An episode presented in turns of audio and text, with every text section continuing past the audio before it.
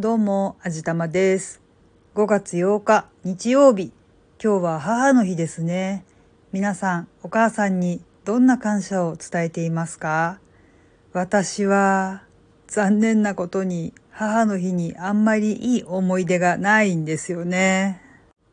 私の母は、というかまあ、私の両親はっていう感じでしょうかね。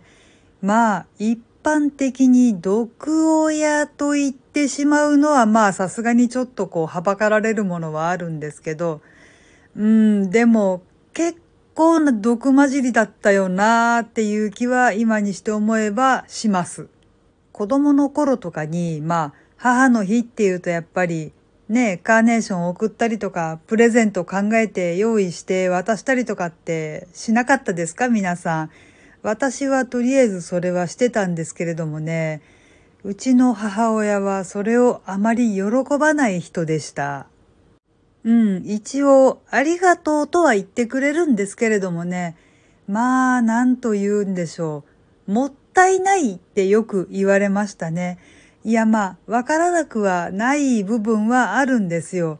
まあ子供をやっぱりお小遣いの中からそのプレゼントの代金とかっていうのは出すわけじゃないですか。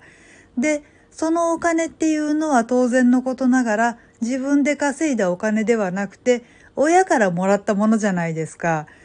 だから無駄遣いだというわけですね。まあ一理あるのかもしれないんですけど、子供の気持ちですんでね、そんなになんかこう、高価なものを送っているわけでもないし、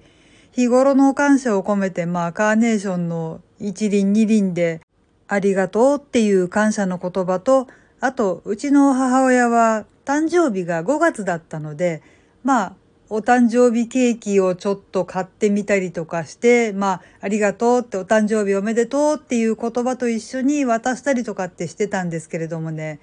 どうも嫌だったみたいなんですよね。一応ありがとうって本当に言ってくれはするんですけど、顔を見ると明らかに嬉しそうじゃないんですよね。まあ、だから嫌がってるの分かってるんだったら私もやめときゃよかったんですけどね。でもまあ、小さい子のやることですよね。母親に喜んでほしいって嬉しそうな顔見たいって思うのは、誰も責められないと思うんですよね。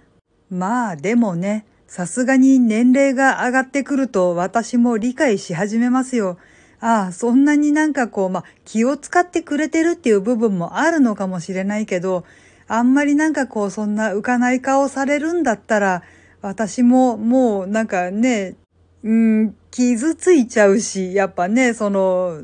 うん、まあ、確かにこっちが押し付けがましいことをしているんだとしても、やっぱね、あの、喜ぶ顔見たいって思うのをそんな風に毎年返されてしまうんだったら、じゃあもういいやって、確かにお金ももったいないやってね、ちょっと私もあの、黒いことを考えるようになってしまって、年齢が上がるほどにやらなくなってしまいましたね。そういうお祝いみたいなことは。まあね、よりにもよってその母の日に話すようなことではなかったなーっていうのは思うところではあるんですけど、思い出しちゃったんでね、とりあえずまあ吐き出してしまうと私もちょっとこう心の浄化になるかなみたいなことを考えてしまったわけですよ。そうですね。直接母にぶつければそれでいいのかもしれないんですけれども、残念なことに当の本人はちょっとこの世にもういなかったりするのでですね、王様の耳はロバの耳っていう感じでここに置いておこうと思います。はい。というわけで今回は裏母の日というか闇母の日みたいなお話になってしまいましたが、今回はこの辺りにしておこうと思います。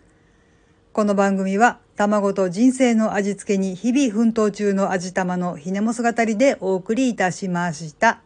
それではまた次回お会いいたしましょう。バイバーイ。